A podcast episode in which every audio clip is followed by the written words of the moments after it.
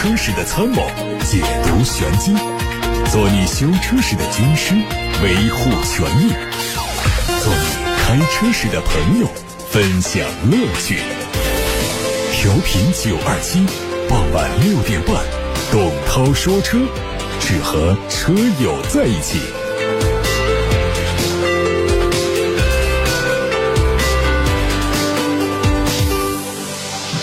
各位好，这里是董涛说车，我是董涛。各位关于选车用车的问题，关于汽车消费维权的问题，都可以参与节目。打电话八六八六六六六六，打通之后可以留言。另外还有董涛说车的微信公众号也可以留言。看今天的汽车资讯，火爆到停止接单，市场上一车难求，甚至提车就要等上几个月。坦克三百呢，凭借一己之力，把这个小众的硬派越野市场撕开了一条光明大道，更是直接推动了坦克品牌的独立。如今，坦克三百定出去的几万台还没有完成交付，大哥，坦克五百又来了。五百推出了商务版、运动版、定制版以及黑武士四个版本，同时提供了五座、七座可选，售价区间是三十三万五到三十九万五。作为坦克品牌立足豪华。出行划时代之作，它基于全球智能专业越野平台坦克平台打造，采用了非承载式的车身结构，用的是 3.0T V6 加 9AT 的强大动力。作为长城又一次试水豪华高端越野车的旗舰，从目前坦克500火爆的订单来看呢，未来可能会成为像坦克300一样的走量车型。昨天，新长安马自达元年的开山之作，纯粹驾趣 SUV 新马自达 CX-5 上市。六款车型的官价是十七万五千八到二十三万六千八。新马自达 CS 五在混动外观、品质座舱、驾乘感受和安心安全方面做了十六项核心产品力的进化，为每一位用户拓宽驾乘边界，让出行更自如纯粹。新马自达 CS 五已经正式到店，并在全国范围内同步开启了发售。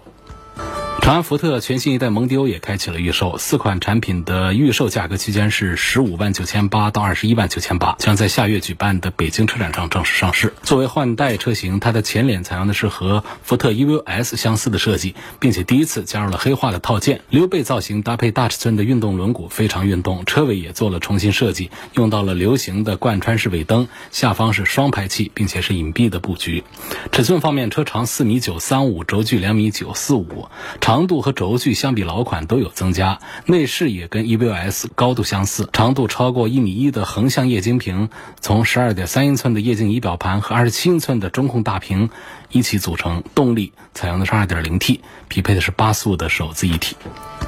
比亚迪新款汉 DM 车型也迎来了预售，DMI 的预售价是二十一万六千八到二十九万二千八，DMP 的预售价是三十二万二千八。外观相比老款，前中网升级成了大尺寸的钢琴黑运动格栅。车尾是全新的中国结款式的尾灯，辨识度很高。车内仍然是十二点三英寸的液晶仪表和十五点六英寸的可旋转的中控大屏，并且融进了大量的龙元素，比如说无极变色的龙鳞副驾面板。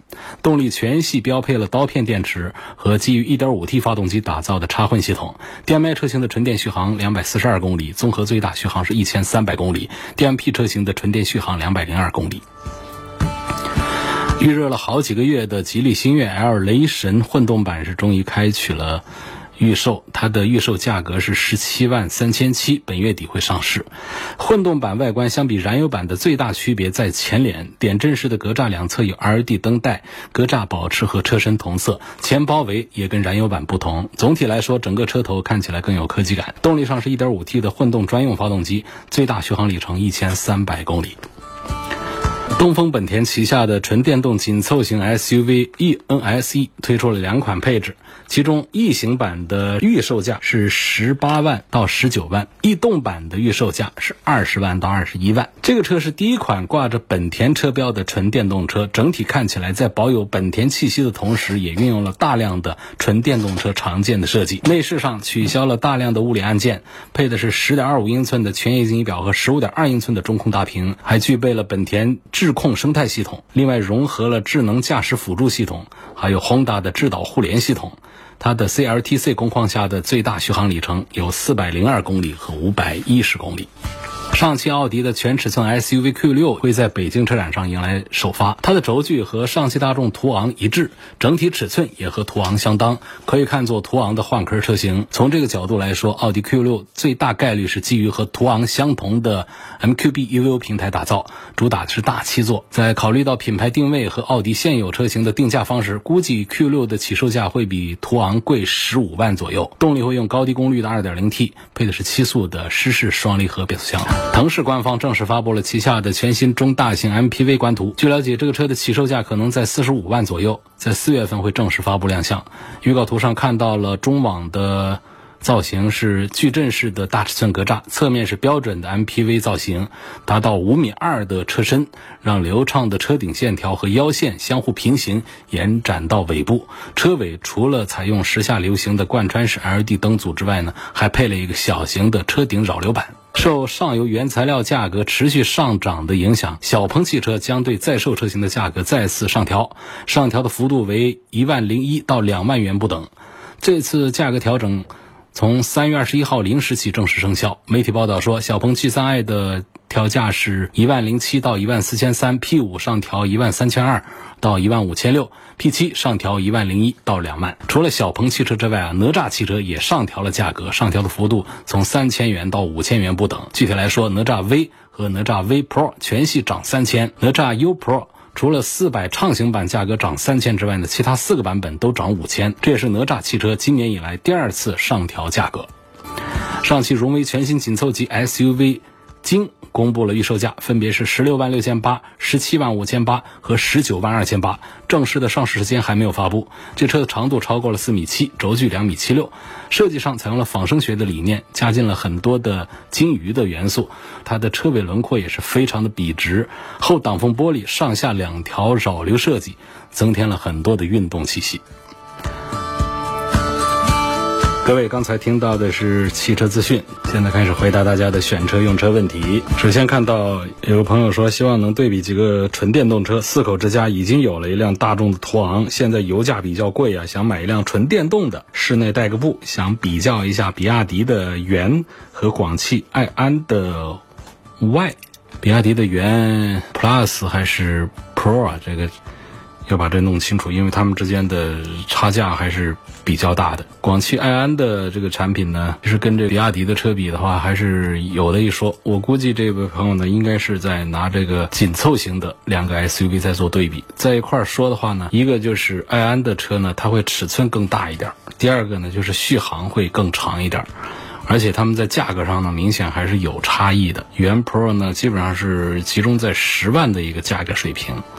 安安的 Y 呢是从十万起往上走，所以如果说预算多一点的话呢，我觉得安安还是在里里外外方面呢看起来更有时尚气息，而且在硬实力方面，在它的续航啊，在尺寸各个方面还是价格贵两万块钱，它还是优势要更大一些。另外一个问题是，他是实验的听众。说想问一下，我的车是老款的沃尔沃 x C 六零，带座椅加热，它不带座椅通风，座椅是真皮的，它不带打孔的。那能不能加装一个通风座椅的功能？这个我建议慎重一点，因为座椅通风啊。在店面做的有一些，但是它很麻烦在于哪儿？就是你这个座椅如果自带着打孔的话呢，倒还好办一点。如果说不带打孔，你得换这个打孔的蒙皮，那么这样的话就会导致改造的幅度会比较大。因为座椅通风的原理就是在里头装上风扇电机，来在里头出现循环换气，它其实并不能降温，它只是通过空气的流动，让我们在夏天的时候啊。就像坐垫呐、椅背这个部分跟我们的身体接触的地方啊，能够不那么容易流汗，夏天会舒服很多。但是呢，如果说你不是在专业的垫子里面来做的话呢，座椅通风改的不好，就有很多的问题。比方说不熟悉座椅结构电路的拆装，就导致一些零部件损坏；还有像海绵呐这样的一些简陋的粗暴的工艺，不可修复的破坏这个座椅的支撑性等等。还有就是。你这个打孔的设备不好，经验不足，可能打漏，或者是就打出来就看着就不对劲。那个真皮座椅原厂打孔啊，它打得很细腻，它会增加美观的效果。你自己后打的话呢，就打出来毛毛糙糙的，那你也会后悔。另外呢，座椅通风的本身的通风效果的保证问题，就是很可能会导致。动静儿挺大，但是没多大通风的风量，降温的效果差。但是这个震动呢很严重，让人发麻难受。这个静谧性啊，这就是一个问题。另外还有一点最关键的，就是什么呢？就是这个座椅里头啊，它带气囊。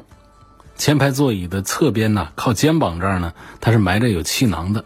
如果你对座椅里头这个气囊的拆装注意事项不熟悉的话，就容易造成气囊故障码不能清除，甚至导致气囊弹开，甚至导致你把座椅改好了，那气囊也作废了的这样一些安全隐患啊。另外还有就是，你这车已经带了座椅加热的功能，那技术不行，工艺粗暴，你把原来的加热的功能给损坏了。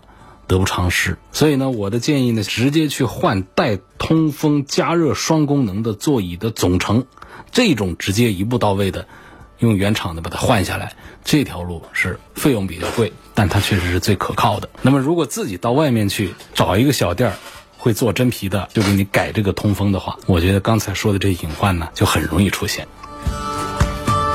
有位叫广广的网友。他说：“本人现在开了个丰田汉兰达，想换个七座的 MPV。之前看过了塞纳，需要加价，我现在不加了。也看过了奥德赛呀、艾力绅呐、GL 八，希望涛哥能够排个一二三的顺序。就是你这个七座的 MPV，如果要讲空间的话呢，还是别克的 GL 八呀、丰田的塞纳呀，它这个空间要更大一些。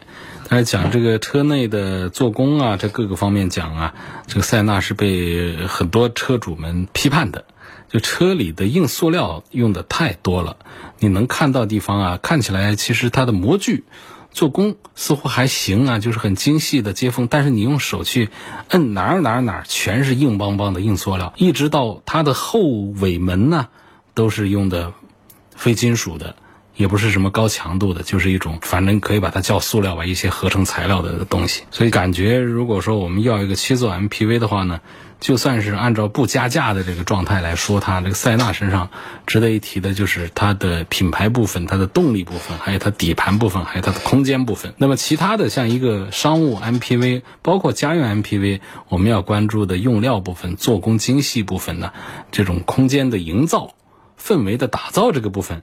我觉得它排到 G L 八的后面，艾力绅的后面，奥德赛的后面，这是一点都没问题的，就是排到他们后面去，这是没有这么多少争议的。大家可以实车对比。那么这里面如果要做一个排序的话，就是又考虑到空间，又考虑到各个方面，我的排序仍然是把别克的 G L 八排到第一位去，然后呢并列排到第二位的呢就是艾力绅和奥德赛，这都差不多的车。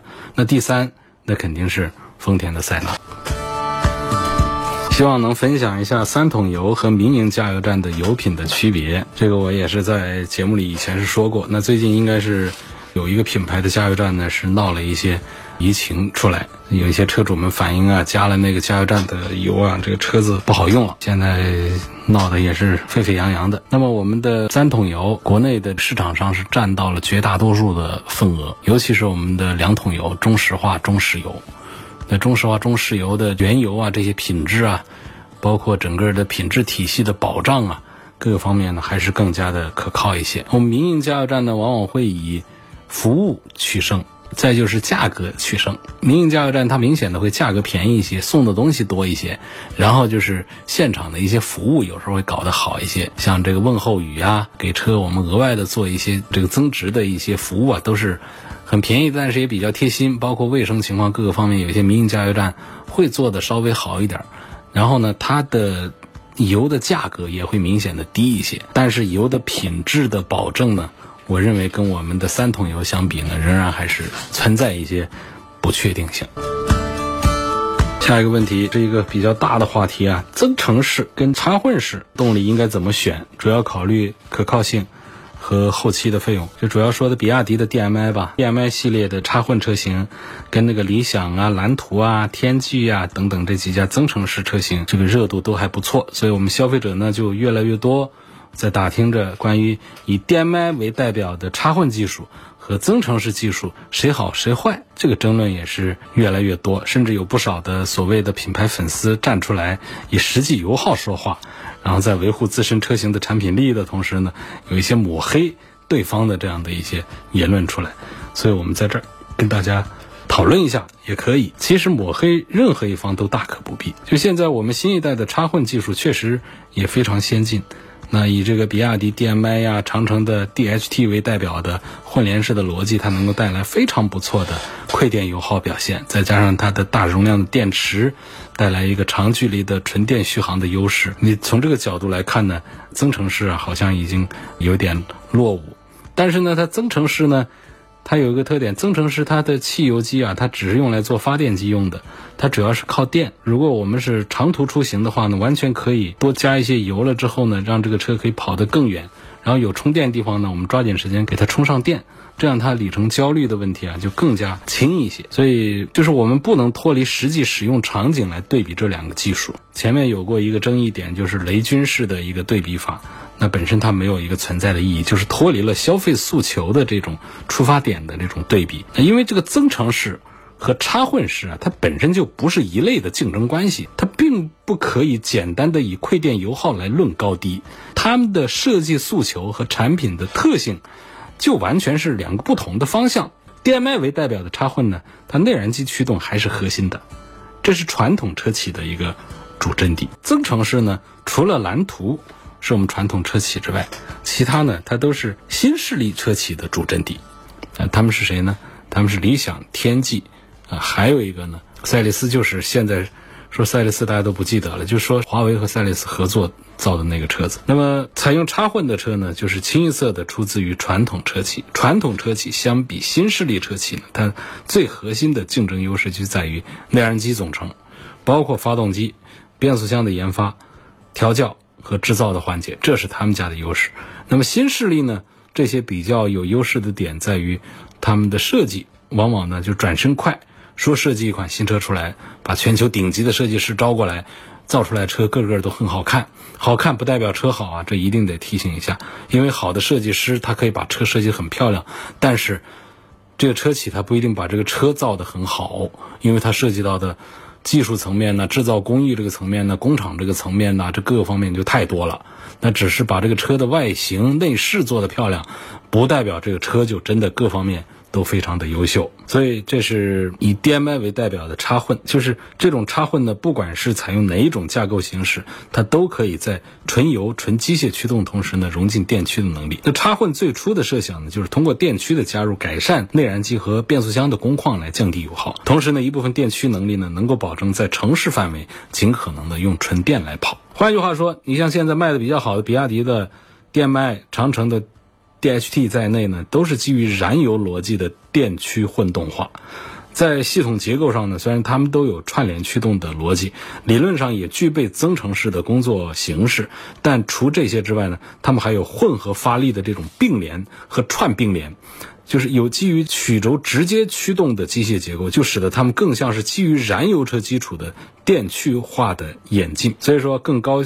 热效率的发动机，更完善的混动工况的匹配，自然就为他们带来了更低的不充电使用的油耗。这就是目前普遍还采用二线小厂内燃机作为增程器，而且单档变速电驱。导致高速行驶能耗比较大的那种增程式的车没有办法达到的水平，但是在始终存在机械直驱，也导致插混车型呢，在馈电行驶也省油的这个优点之外呢，还必然存在一些 NVH 的质感问题，就是噪音的一些问题。你相比这个纯电 EV 车型始终如一的高品质的 NVH。噪音控制，你包括比亚迪的 DM-i、长城的 DHT、合资的丰田的 DHS、本田的这个 iMD 这样的插混车，它都会有两套质感表现。就高电量低负荷的时候呢，你就感受到的是开纯电车的那种高质感；而一旦电量低、负荷大，那系统瞬间就切换过来，让你感受就是燃油车的那套东西，包括震动啊、什么噪音呐，它该有的它都会有。虽然说解决的方案也有。啊，像这个长城啊，他们都加了主动降噪，加了更多的档位来降低转速。比亚迪也加大了电池，增加了电驱的能力等等。但是无一例外，这些改变都会带来成本和价格的提升。那么增程式的车呢，在质感的表现上呢，就相对更好。除了增程工作它有一些噪音之外，大部分时候的 NVH 它其实表现都是始终如一的。如果我们消费者有一定的充电条件，并且能够理解。充电优先和增程优先这两个工作逻辑该如何使用的话呢？可以说在质感层面，它是完全可以碾压插混的。所以这个增程式啊。纯电才是它的核心诉求。内燃机的增程器只为解决补能的焦虑。所以很明显，相比插混是在燃油基础上加电的做法呢，增程的本质是反过来的，就它任何时候都百分百的纯电驱动。内燃机增程器和车轮子之间没有物理硬连接，本质上增程式车型它就是一台纯电动车，内燃机只是一台发电机。而已，所以这样说的话，这个结论就很明显，就是插混偏向于油车的使用方式，增程偏向于电车的使用方式，两者真心是没必要来比个高低胜负出来。一位网友问。现在这个天籁的 2.0T 发动机变速箱还靠谱不靠谱啊？二十二万落地啊！它这个 2.0T 的天籁跟雅阁的 1.5T 啊，家用啊，就谁的性价比高？这个我还是推荐雅阁要多一些啊。日产的捷克特的这个 CVT 变速箱呢，冷热保护的问题其实是一直没有办法来彻底的解决。然后这个天籁的 2.0T 这个动力，这个发动机本身也没有问题，马力也足够，提速也比较快。但是它的这个底盘悬挂它比较软，它跟那个雅阁来比啊，就是如果把这个天籁的2.0零 T 动力啊，换到这个雅阁上去配雅阁的变速箱和底盘的话呢，可能开起来才叫真的爽。因为天籁呢，它的腿比较软，但是呢，这颗心脏啊塞得太大，2.0T 的240匹，然后配了一个 CVT 变速箱呢，又打滑又有冷热保护，所以其实这一套组合呢是不伦不类。因此呢，我们车友啊眼睛是特别明亮的。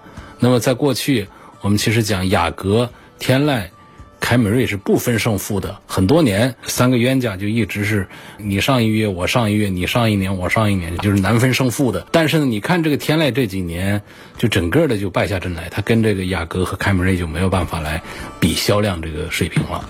所以我觉得在这两个车当中，我赞成雅阁是要多一些。还有一个朋友说，我今年三十七岁啊。自己认为自己还很年轻，那当然很年轻啊！你三十七岁可是多年轻啊！就希望对比一下保时捷的马看三点零跟宝马的叉五，还有什么二六零什么的，你这是比的哪儿跟哪儿？二六零你说的是一个奔驰的 GLC，这怎么跟叉五跟这些放一块来做对比了呢？叉五呢，还是得年纪再大一点，啊，四五十岁来开一个大个儿的叉五，这个挺好啊，车都不赖，这都挺好，我觉得。三十七岁比较适合来买一个保时捷的 Macan。Macan 现在这二零二二款呢，不是三点零了，是二点九，这个动力更加的强大。二点九 T 比三点零 T 呢，看起来排量小了，但实际上性能要更加强大。它慢的那个低功率的二点九的都有四秒八的提速。你要是买那个八十几万的，这性价比就弱了。那个有四百多匹的马力，但是它的实际提速也没快多大点儿，但是价格上呢，就贵了将近二十万去了，就划不来。我觉得这个现在这个 Macan 里面呢，就讲性价比最好的还是这个 Macan S 版本，2.9T 的这个动力。啊，有的人说那不就是一个奥迪的 Q5 的一个换标换壳吗？行啊，就换标，这保时捷的标也得值点钱呐。另外呢，你觉得这个底盘都长得一样吗？这动力它是一样的吗？它调教是一样吗？内饰啊那些用料是一样吗？那好多的配件的品质各方面它都不一样。你去展厅去买个车，去售后去修个车，你感受到的氛围那些其实都是成本呢，都是代价，都打在车里面了，都算给你了，都一起买过来了。当然还有一点说，这马看六十八万八哪儿买得到啊？那不得加价一搞一二十万，那下地不都得是上百万？就是啊，就是你现在已经在看这个马看的这个 S 版了，你有这个大几十万上百万这个预算，显然我觉得，相对于买一个。也是大几十万的一个叉五来说，三十七岁年轻人，我是更赞成你考虑一个开起来更快、车身更小一点儿，然后品牌啊各方面更高端一点的一个保时捷的 Macan 的。问阿特兹它哪个版本好？上不上二点五升？我喜欢驾驶感受，又怕油耗高。你预算足够，它就上二点五升啊。动力比二点零的那强了不少啊，百公里油耗相差不到一升，而且这阿特兹相同配置下呢，两点五的只比两点零的贵万把块钱，还多了十九寸轮毂、前排座椅加热这些小配置，这个价格是相当良心了。这马自达就已经差点把买二点五升写在脸上了，就预算有限，选指导价十九万九千八的那个蓝天运动版，预算充足选二十一万八千八的蓝天尊崇版。升级 BOSS 音响，多了一些驾驶辅助配置。就是我觉得厂家是实际是在鼓励大家买它的两点五的三缸的粉色的领克零六怎么样？应该是个女生在问呢。粉色的裸车十三万多，动力还行，底盘调教不大适合激烈驾驶，但是呢，日常驾驶是完全好用的。空间在这个级别里还算宽敞，乘坐的舒适性也还不错，驾驶辅助的配置也比较全，就是比。同价位的合资 SUV 们是要高那么一丁点儿。就整体来说，日常家用代步很优秀的。关于这个三缸机的问题呢，实际驾驶体验还行，它并没有感到明显的震动。那同时呢，我其实也提醒大家，就没必要对三缸机一定抱着很大的偏见。我在有些场合下在批评日产的像奇骏这样的三缸机呢，其实不是在批评三缸机本身，就是你的这个震动也好，噪音也好，其实呢是通过一些玩巧的手段来达到的。比方说，掀开引擎盖，你观察这个发动机的时候，它会把发动机的转速提一点起来，然后让那个。震动变得小一点，然后坐在车厢里头的时候，你会听到这个噪音也低一点。其实通过一些技术手段来，真正我们在开起来的时候，我们用仪器来测定的时候，用仪器说话的时候，它也不是说很差，但是它没有比别人更好。你没有比别人更好，你就不该作为一个重点的优势来做宣传，那不就是哪壶不开提哪壶嘛？所以从这个角度来讲呢，是遭受了汽车媒体的一些广泛的。批评包括我们很多的车友们的一些吐槽的。其实讲这个新奇骏这个车，你就宣传说我的开发啊，整个新奇骏的平台啊，跟三菱一块做的，其实是很棒的，花了好多亿啊，然后做出来这个平台，整个车子是没毛病。那然后呢，你就不要说是这个宣传说我这个三缸机特别特别好，你就不怎么说。你可以换句话说，我的三缸机也不怎么差。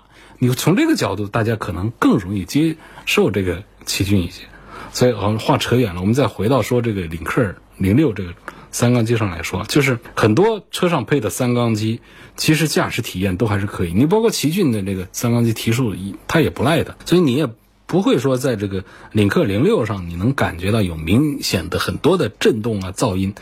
就是根据用了同款发动机的第一批领克零二的这个车主们反馈，就开个三年六万公里，发动机也没有发生特别的抖动，只是这个变速箱的换挡会有一些顿挫。这种顿挫也不算是领克的缺陷，那双离合变速箱不都这德行？所以如果你不介意它的三缸机，也喜欢它的外观，那就买它。就买车这件事儿要考虑的因素很多，但是最重要的一点就在于千金难买我乐意。下一个话题说，问五十三万一全包的价格来入手沃尔沃的 x C 九零 B 五是否合适？其实从这个产品力、性价比上讲，我是认可这个沃尔沃的这个车的。呃，我们且不说这个什么安全性，这是被大家已经是说烂了的一个话题，就没多大意思。首先，作为一个原装进口这个 x C 九零啊，它在品质啊、环保各个方面，确实是五十几万你买进口车，没谁做的比它更好。另外呢，就是说它这个动力这个部分呢。全系用 2.0T 呢，早期被一些人说，其实它是从环保的角度，它用 2.0T 它是一个带头。那么后面我们其实你不管是像同级别像叉五啊这些，人家不都在低配上也在用着 2.0T？况且它这个 2.0T 配这个八速自动呢，提速也不慢呐，性能也稳定啊，各方面也都还行。所以实际驾驶感受啊，就是一个百万级的中大型的 SUV。但是呢，因为这个品牌的认知度啊。各个方面问题，它自降身价，起价都定得特别低，然后再一个大幅度的优惠，就是五十几万。你看这五十三万一能够包牌，这是什么意思？这就是实际车价都到五十万下方来了，你还说这个价格不好或者性价比不好，这个就太苛刻了。我认为按照这个价位来说啊，他是挺好的。涂先生说，我的车发生了交通事故，在修理厂修，他们说给我换正品配件，结果后来就把损件。修了一下，又帮我装回到车上去，我觉得这样很不合理。现在我还没拿到车呢，问我是拿车之后再投诉呢，还是现在就可以投诉？我怎样能得到赔偿？我对这个修理厂已经不放心，想之后把车送四 S 店去修。那问这个维修费可以让修理厂出吗？这个扯皮的事儿应该怎么扯啊？我就教一下这个涂先生，就他说给你换正品配件是拿嘴巴空口说的，这不行，你录个音下来，然后呢？他能够在你的维修单上啊，能够标注说，我给你换上了正品配件，什么什么什么配件，把它写清楚。你写好了，拍照了，把配件也拍了照了，呃，把旧件也拿到手了。把这个单子上写了“正品配件”几个字儿的这个单子也拿到手了之后，你就提车走。出来之后，我们转身再去投诉他。你不要现在车还没提呢，你这样扯扯扯，他给你把这个配件给你换成正品配件了，你最后说你没道理，是吧？所以你如果说想走这个投诉这条路的话呢，你应该是先把这个证据啊，先把它弄实在了，然后再出厂。至于说后面你去四 S 店修，说这个修理费还让修理厂出，那是不可能的。这扯皮这个事儿扯完之后，最后的结果是什么呢？就是其实就是把这个正品配件给你换上，啊，不收你这个修车费。你说我到 4S 店去修车，然后修车的费用还要让那一家修理厂来出，那你看你这官司得赢成什么份儿上，他才可以答应你这样的苛刻的要求？我认为这个希望不大。好，今天就说到这儿，感谢大家收听和参与每天晚上六点半到七点半中直播的董涛说车。错过收听的朋友，欢迎通过董涛说车的全媒体平台收听往期节目的重播音频。他们广泛的入驻在微信公众号、微博、蜻蜓、喜马拉雅、九头鸟车架号、易车号、微信小程序、梧桐车话等等各种融媒体的平台上。明天晚上还是这个时间，六点半到七点半，我会在九二七电波里，在各种融媒体的平台上一起来等候大家。